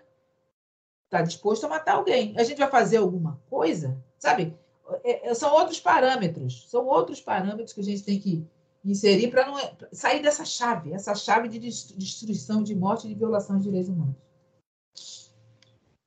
Perfeito. Jurema, é, vou retomar aqui um- um assunto. Na verdade, é um assunto que a gente está tratando aqui, mas vou especificar. Né? Você fundou a ONG Crioula em 92, que é, um, que é uma organização que atua pela garantia dos direitos das mulheres negras no Brasil. Vai fazer 30 anos, né? Da Vai, ONG que 22. você fundou. É, pois é. E aí eu queria que você. É, você já, acho que você já falou aí na, na sua, na sua resposta, mas queria que você aprofundasse um pouco. Como é que você vê esse movimento, principalmente o movimento dos, dos, dos direitos e da, da luta da, da, da, da população negra no país? Acho que a gente pode observar é, ganhos, né? Não, não ganhos o suficiente para a coisa melhorar, como você mesmo disse, que foi, os direitos foram, foram retirados, né? Al- Alguns deles, mas ganhos o suficiente para a reação vir muito forte, né? E aí a gente vê aí o momento que a gente vive hoje é uma reação desse- desses pequenos passozinhos que a gente deu nos últimos 30 anos. É, alguns debates a gente faz hoje, é, inclusive a própria mídia hegemônica já faz esse debate, como a tal da representatividade. Eu acho que a representatividade tem uma série de limitações, mas é um debate que nunca tinha sido feito e hoje é um debate que é feito, e eu acho que é importante para os jovens negros se olharem de alguma forma, né? É, e se verem na televisão, nos comerciais e tudo mais. Ah, ah, embora, repito, isso tem uma série de limitações. Enfim, esse debate, esse debate da, da- do, do- do racismo, do antirracismo, esse debate hoje ele, ele me parece mais pulsante do que era há 30 anos, inclusive por causa dos meios de comunicação também. Hoje ele, ele se espalha muito mais. É, assim como o, o antirracismo se espalhou, assim como o racismo também se espalhou, né? Às vezes a gente fica, caramba, pô, tá tendo mais casos de racismo? Não, não tá tendo, né? Tá sendo mais filmado, tá sendo mais documentado, tá sendo mais entrevistado, etc. Queria que você fizesse assim, uma linha do tempo, como é, como é passar 30 anos é, nessa luta, né? É, a mulher negra, quando, quando ela nasce, ela já nasce lutando. E aí acho que é, você falou um pouco da, da sua trajetória, já é uma, uma trajetória de luta desde berço, né? É, a população negra como um todo. Mas é, da luta organizada, né? Quando você, quando você, quando você é, é, é, funda uma ONG, você vai se organizar, você vai coletivizar a sua luta, e isso completando aí três décadas de mudança de governo, como a gente falou, né, de direita, de centro-esquerda, de, de, de extrema-direita. É, qual, o balanço que você faz? Está melhor? O que está melhor? O que, que piorou? Olha, eu não acho que esteja melhor. Está diferente, né? Porque eu acho que ela, enquanto, enquanto, enquanto tudo não muda, não é? o que a gente faz é se reposicionar. Não é? Ou seja, não está igual a 30 anos atrás e não está igual antes, o que era antes. Não é? O que a gente faz, o, o racismo não desapareceu. O racismo continua sendo o que é. Então não está melhor, entendeu? Mas a gente se reposicionou, não é? A gente adquiriu outras ferramentas. Ferramentas que a gente reivindicou, inclusive. Você está falando da representatividade. Representatividade é ferramenta. E também direito, né? Porque a gente existe, a gente tem que. Não pode, ser, não pode botar a gente debaixo da sola de sapato de ninguém. A gente existe, a gente tem que estar ali. Mas é ferramenta. Né? Então, mas o racismo continua produzindo suas vítimas. Né? Então, não melhorou.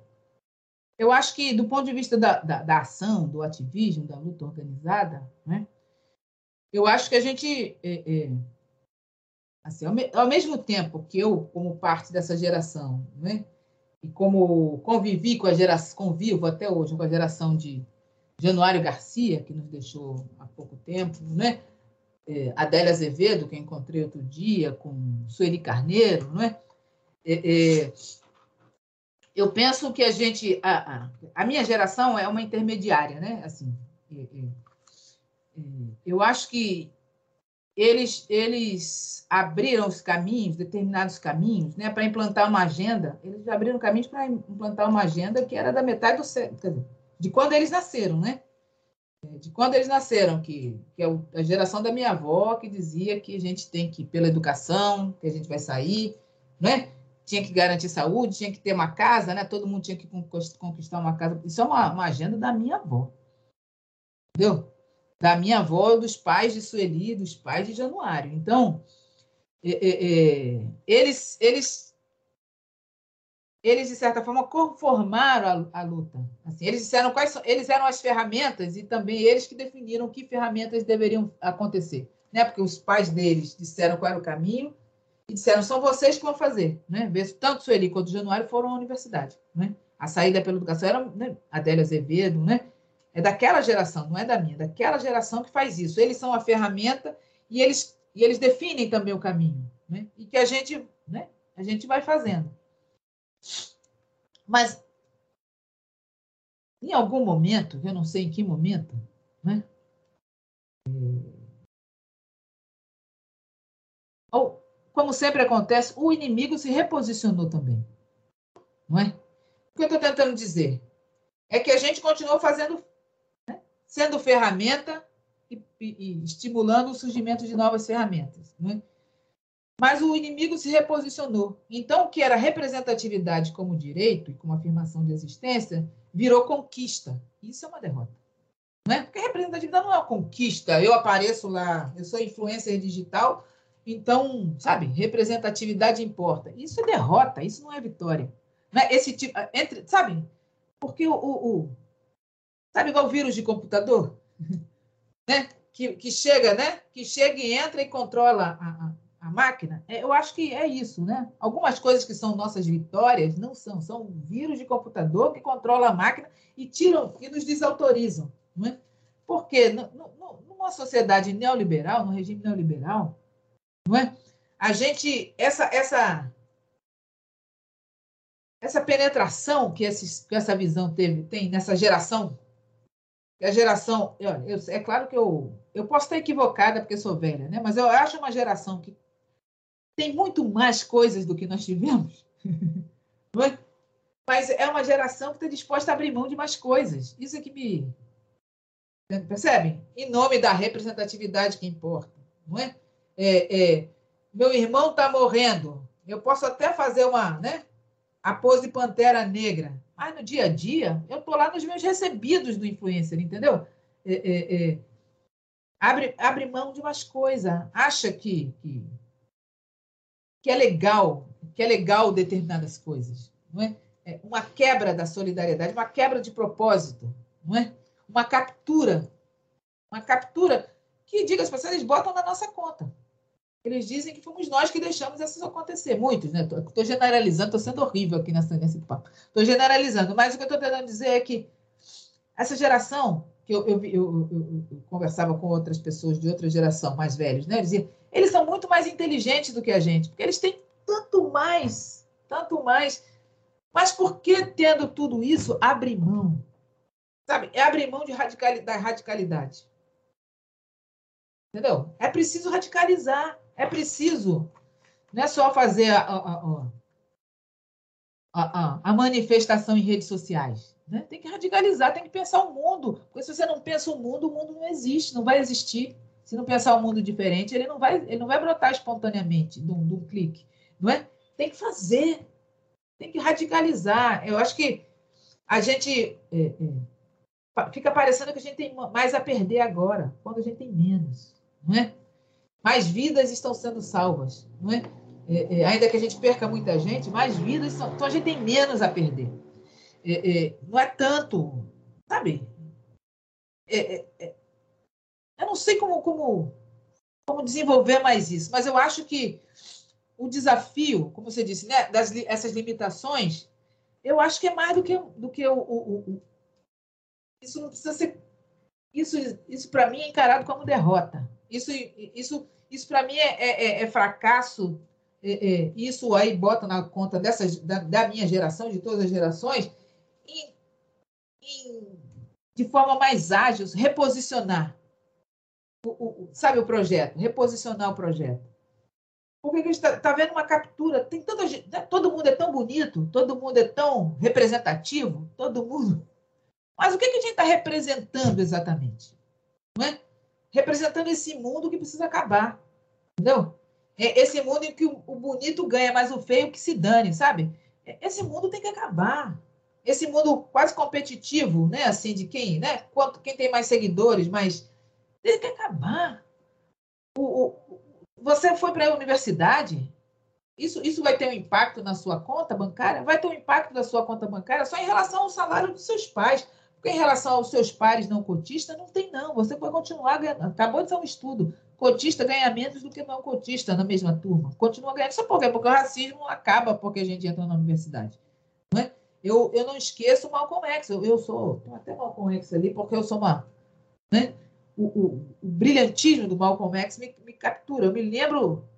Quem viu, algumas pessoas. Isso tem no YouTube, eu acho um debate numa televisão que levaram um PhD negro para debater com ele e, dizer tudo o que ele dizia até a hora que ele para e fala, sabe como é que chamam o negro com PhD? o professor diz não, ele diz de criolo, porque é isso, entendeu? É isso, o racismo não acaba assim porque a gente eu ganho eu ganhei mais do que meu pai. No primeiro meu primeiro salário foi maior do que o da minha família inteira. Sabe? E, e médico ganha mal no Brasil. E eu fui trabalhar na prefeitura do Rio. Ainda assim era maior do que o da minha família inteira. Mas o racismo acabou? De jeito nenhum, sabe? Então a gente tinha. Sabe, eu sinto falta da radicalidade, da gente querer fazer, mudar o mundo mesmo, né? E acabar com o racismo. Eu não quero repre ser representada no, no, mundo racista, eu quero acabar com o racismo. Significa acabar com esse mundo e fazer outro. Entendeu? Então, eu acho que é essa, essa questão que está colocada, que a gente tem que reposicionar tem que reposicionar, chamando todo mundo à responsabilidade. Eu vou ficar com o meu quinhão. Eu, eu não, não fui radical quanto deveria. Tenho que aprender a ser de novo, tem que inventar um jeito de ser. Mas todo, mas muito mais gente tem que ser comigo também. Tem que ser, ainda mais quem tem a faca ao queijo, comparando, né? Comparando, né? É uma geração que tem a faca e o queijo, sabe mais coisas, né? Tem mais informação, tem mais gente, né? É, tem mais gente do lado, tem para quem olhar tem, pra, né? tem mais velho para cuidar. No, no, meu, no meu, quando eu tinha essa idade da juventude da agora, a gente era ponta de lança e vai sozinho, né? Vai desacom... sozinho não. Eu sempre achei que eu não estava sozinha. Né? Tinha uma galera que segurava minha onda, né? Onde eu, né?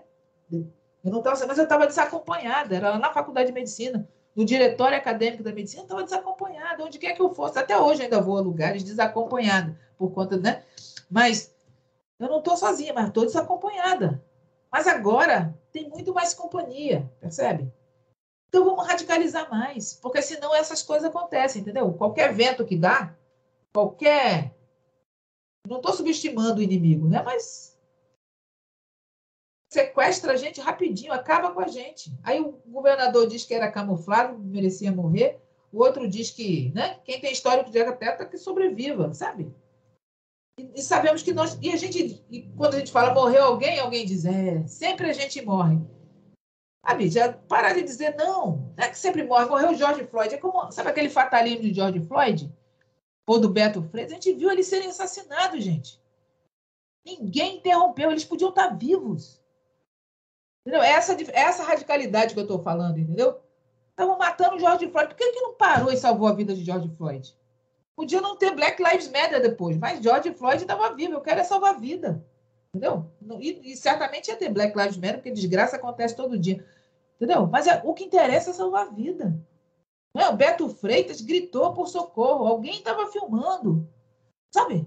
Um montão de gente viu, mas Beto Freitas morreu assim mesmo. Entendeu? Isso não é ser radical a gente botar o filme dizendo Carrefour assassino. Carrefour é assassino, é verdade. Mas radical era é, radical é Beto Freitas vivo. Entendeu? Então a gente tem que dar esse passo, dizer que não, sabe, não aceito, não aceito. Não morre um, não dói, não, né? não trisca em um. Porque um para mim é suficiente. Entendeu? Não pode triscar em um. Essa radicalidade a gente, sabe, não está aí, não está aí. Não está aí. A gente fica muito aguerrido depois que mataram. Mas a gente, como é que a gente. A gente tem que fazer um voto pela vida.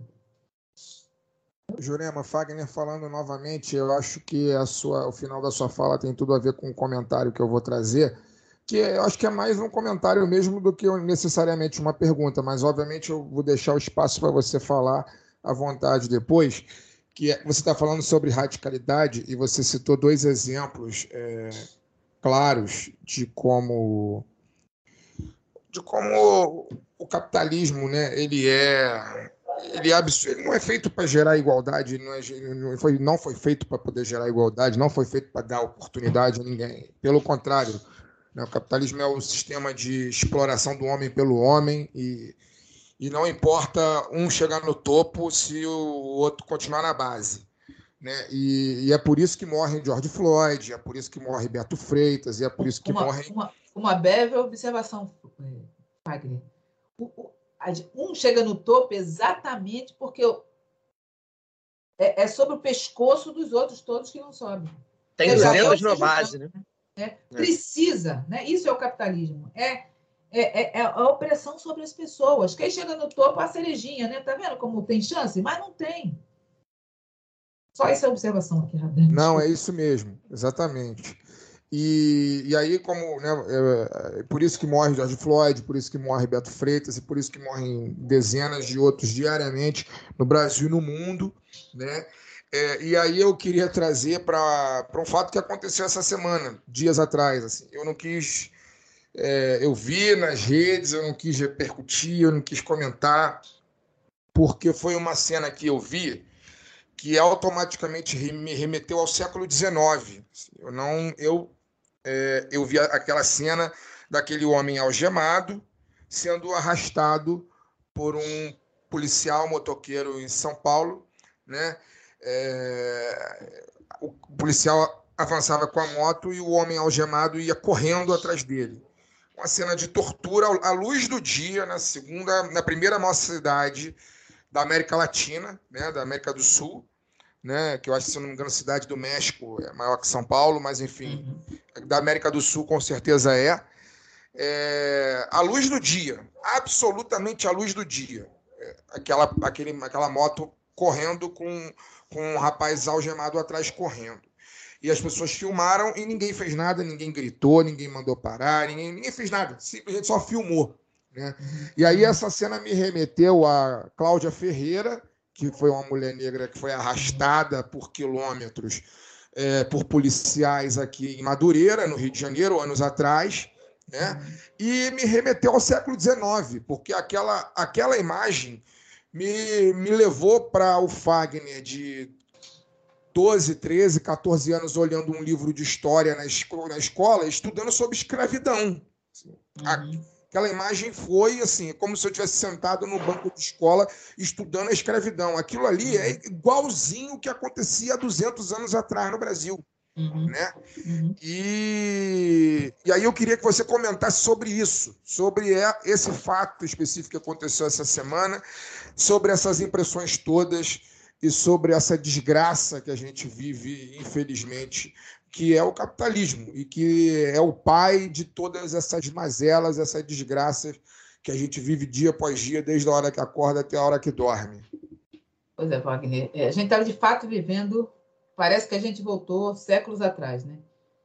Tem os novos bandeirantes invadindo territórios indígenas, né? Amando da coroa, produzindo o extermínio de, de indígenas com a peste, né? com a doença, com as armas e com, as, com a desterritorialização, né? da mesma forma, sabe? Está acontecendo isso. E, com, e conosco está acontecendo da mesma forma. Eu também vi as cenas do, do, do rapaz sendo arrastado na moto. Quer dizer, é, é...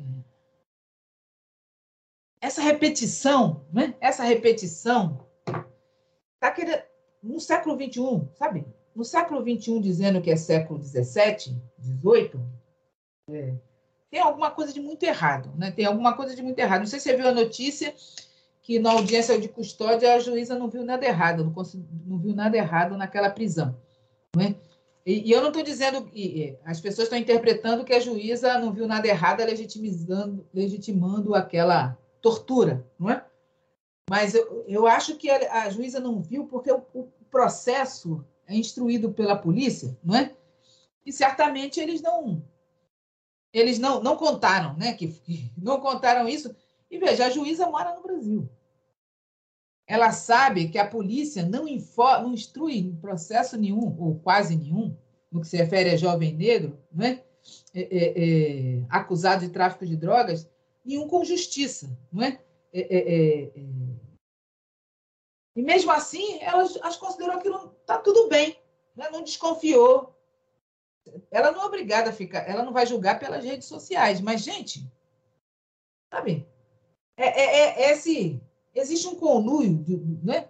um conluio. Não é que a pessoa não pode dizer nem que eu tomei a decisão, de caso pensado, de dizer tá certo arrastar um jovem na moto. Não foi isso. É só ignorar essa possibilidade. É ignorar a possibilidade que alguém agiu de forma racista em relação àquele rapaz. É só ignorar, passar por cima disso. Isso está acontecendo, isso está acontecendo. Eu acho que é, é, ultimamente todo mundo tem repetido aquele, aquele, aquele verso, muita gente repetiu, eu tenho visto muita gente repetir o, o verso, né, que diz faremos palmares de novo, né? Se eles estão fazendo se eles estão fazendo, se está voltando atrás, temos que fazer Palmares de novo, né? Sabe? Mas fazer mesmo. Não estou dizendo. É, é, não estou não tô dizendo nenhum modelo em especial, mas a gente tem que fazer. É a, radic, isso é a decisão radical de romper com esse mundo, entendeu?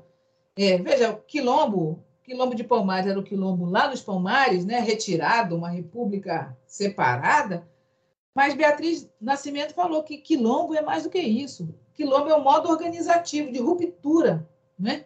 De ruptura, uma ruptura que pode implicar, inclusive na retirada, que ela chama de fuga, né? A gente rompe com isso e não aceita aquelas regras. A fuga é não aceitar aquelas regras. Não é escapar com medo, botar o rabinho entre os pernas. Pelo contrário, rompe com aquilo e se retira. Não aceita nem suas regras de confronto, porque muitos esperam que a gente. Então vamos pegar em arma, vai pegar, né? Nós e os armados deles. Sabe? Não, é não aceitar essa regra, eu não quero esse tipo de coisa, sabe? É, é radicalizar mesmo, não aceitar que eles deem o, o, o frame, né? que eles né? definam qual é o caminho da ruptura. A gente tem que romper, ver onde é que a gente radicaliza, onde é que a gente rompe mesmo. Sabe? É, é esse o sentido de fazer Palmares de novo. Eu acho que a gente precisa fazer, porque não dá. Eu, eu ando, obviamente que é, é, é uma angústia particular, né? quer dizer, minha, individual, mas eu acho que a gente. Ela está tá de acordo com as angústias que a gente está vivendo, entendeu? O que a gente faz com isso? E eu não conheço outra saída que não seja a ruptura radical. A gente tem que dizer que esse mundo está errado, que esse jeito das coisas está errado, mas não achando que tem conserto. Sabe? Não tem conserto. Essa coisa da representatividade que é você botar só a sua cara lá onde não tem cara de mais ninguém, isso não é isso não é conserto, isso não tem conserto, entendeu? Essas, essas, essas estratégias de morte não tem conserto. Não dá para ajeitar, não dá para ajustar, não dá para remendar nem remediar. Tem que romper.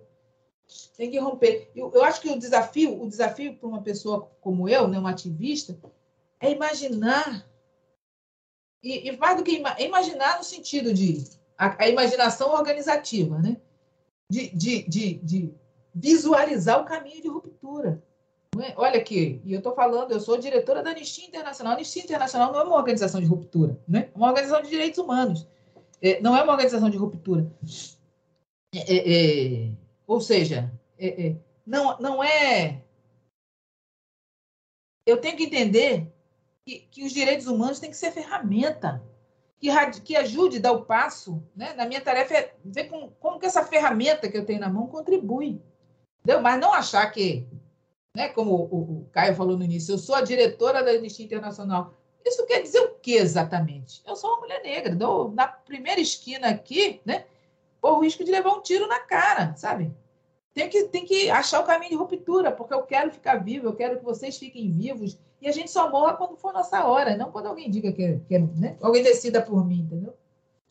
E, e, no mundo que a gente pretende né, é, fazer um dia, né, não vai precisar ter uma organização como a Anistia Internacional vigiando e lutando por direitos básicos que a gente está falando aqui, né? A gente está falando do direito à vida, né? Do direito à humanidade, né? É, é isso. Dani? É, Jurema, para nosso tempo está acabando. É, para terminar, eu queria que você falasse um pouco da que você acabou falando no final, né, da Anistia Internacional, que você é diretora é, na Organização de Direitos Humanos como ferramenta né, para a mobilização da sociedade, para tentar alguma mudança social. Queria que você falasse sobre a atividade da Anistia Internacional, que não é tão conhecida do, do grande público. Bom, é basicamente isso. A Anistia Internacional é, por definição, uma, uma organização europeia que surgiu da indignação de um homem branco, advogado, que viu jovens portugueses presos, foram presos em Lisboa, porque fizeram um brinde à liberdade durante a ditadura salazarista. Ele lá de Londres leu isso no jornal, ficou chateado e disse isso não pode continuar assim. O que ele fez? Chamou outras pessoas, contou essa história, se indignaram e passaram a enviar cartas de pressão de um país para o outro para o ditador e para os meninos. Para o ditador, eles diziam: isso não pode ficar assim, solta esses, esses rapazes. E para os rapazes, vocês não estão sós. Esse é o DNA da anistia: europeu, branco, masculino, mas com, com, com o desejo genuíno de, de envolver as pessoas na mudança. Não é? É, é, é? essa é a parte bacana, essa parte que me seduz, percebe? Essa é o que a gente faz. É, a, a anistia não é paladina dos direitos humanos. O que a anistia faz é fala para a pessoa que, que olhou para nós e disse: você tá, acha que está errado. Existe uma ferramenta que você pode usar para mudar isso, mas você tem que fazer alguma coisa. A gente monta uma campanha e oferece para a pessoa aqui, ó. Por que você não faz desse jeito? Como o, o, o Peter Benenson, que é o fundador da Anistia, fez. Ele disse para as pessoas: ele deu a ferramenta, vamos escrever carta, vamos encher a caixa postal do ditador de carta. Vamos contar para os jornais que a gente está mandando carta. Vamos contar para todo mundo. Vamos juntar gente, fazer volume. Entendeu? E, na verdade, fez movimento. Não é? é isso que faz a Anistia Internacional. No Brasil, a gente faz a mesma coisa. Primeiro, na fase da ditadura, fez a mesma coisa. Tem um ótimo filme, é, um ótimo filme da Carol Benjamin, né? Fico te devendo uma carta sobre o Brasil, né? sobre a, a, a a, mobilização para a soltura do César Benjamin, que a mãe dele fez, com a, com a anistia, né, de escrever cartas, é, é, que é um filme ótimo que conta isso, na verdade, a anistia, usando o termo gringo, né, o people power, né, é isso, que as pessoas indignadas têm que fazer alguma coisa. Né? E a ferramenta da anistia são os direitos, né, que Caio disse, direitos básicos, direito à vida, direito à alimentação, direito à saúde, direito a, a, a se expressar livremente, direito a andar na rua, tanto direito, né? Dizer, a origem é a Carta dos Direitos Humanos, mas os direitos básicos que as pessoas têm para serem, para viverem como humanos na face da Terra. Né? E, e gente, o que a gente quer é trazer as pessoas. A gente tá, trabalha com, com o tema de segurança pública, homicídio de jovens negros, a gente trabalha com a recuperação justa da Covid, a gente trabalha com justiça climática a partir da perspectiva dos mais afetados, a gente trabalha com justiça para Marielle Franco, né, que tem que ter, né, tem que ter. A gente continua trabalhando com direito à memória, justiça, verdade e reparação né, dos crimes da ditadura militar.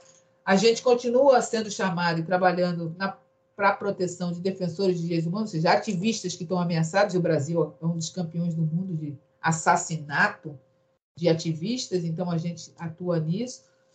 E a gente vai fazendo as coisas, né? Vai fazendo as coisas basicamente chamando gente para fazer, porque apesar da anistia no Brasil me ter como porta-voz, não é porta-voz da anistia. Uh, uh.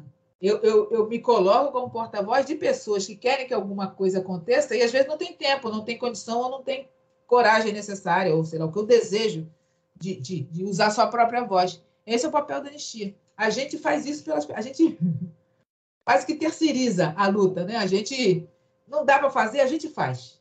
A gente faz, deixa com a gente que a gente faz. E não sou só eu, quer dizer, um monte de gente tem grupo da anistia em todas as regiões do país, a gente vai e faz. Né?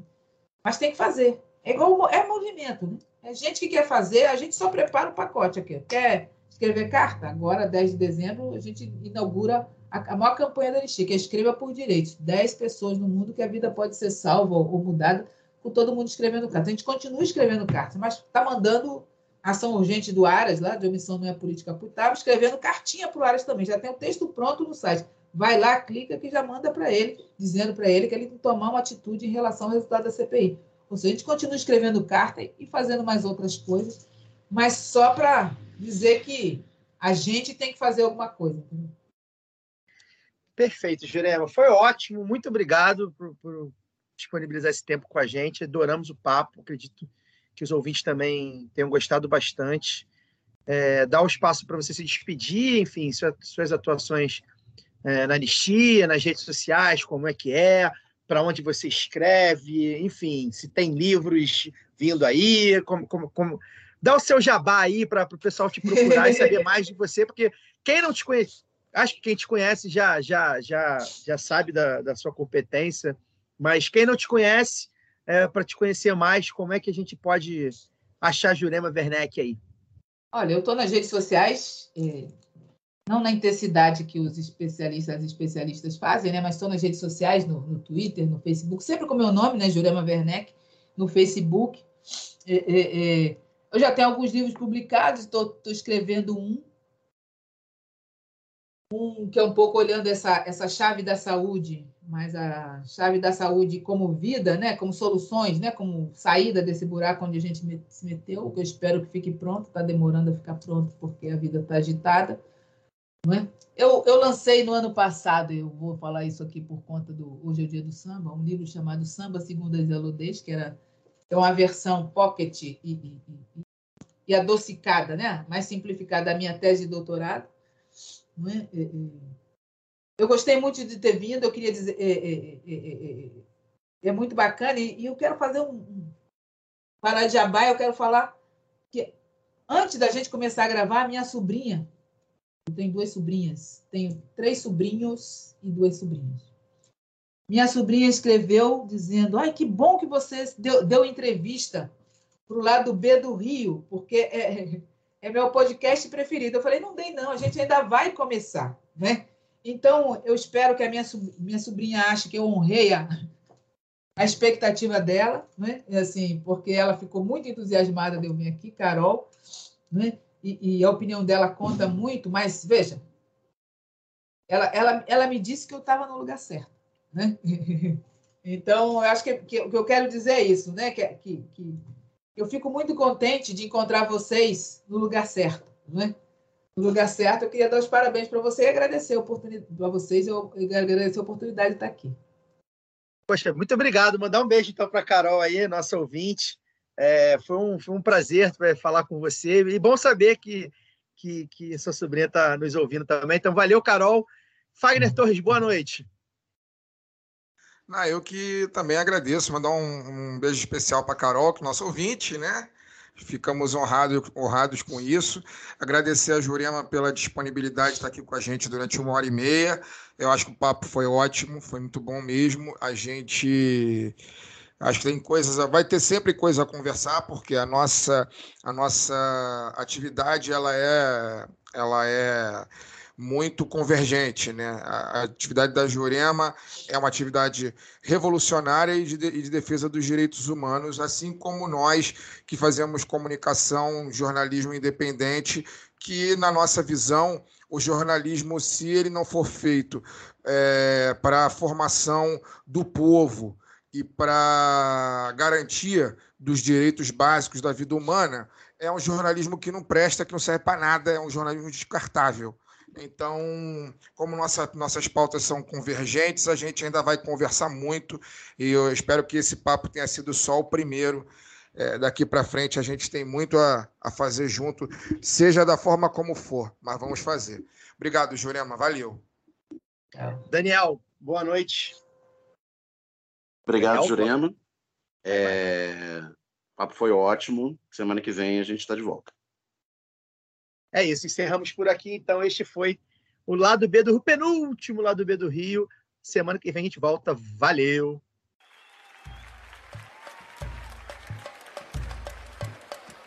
Samba agoniza, mas não morre. Alguém sempre te socorre antes do suspiro derradeiro. Samba, negro forte destemido, foi duramente perseguido. Na esquina no botequim, no terreiro. Samba, inocente pé no chão, a fidalguia do salão te abraçou, te envolveu. Mudaram, larará, toda a sua estrutura. Te impuseram outra cultura. E você nem percebeu. Mudaram, larará,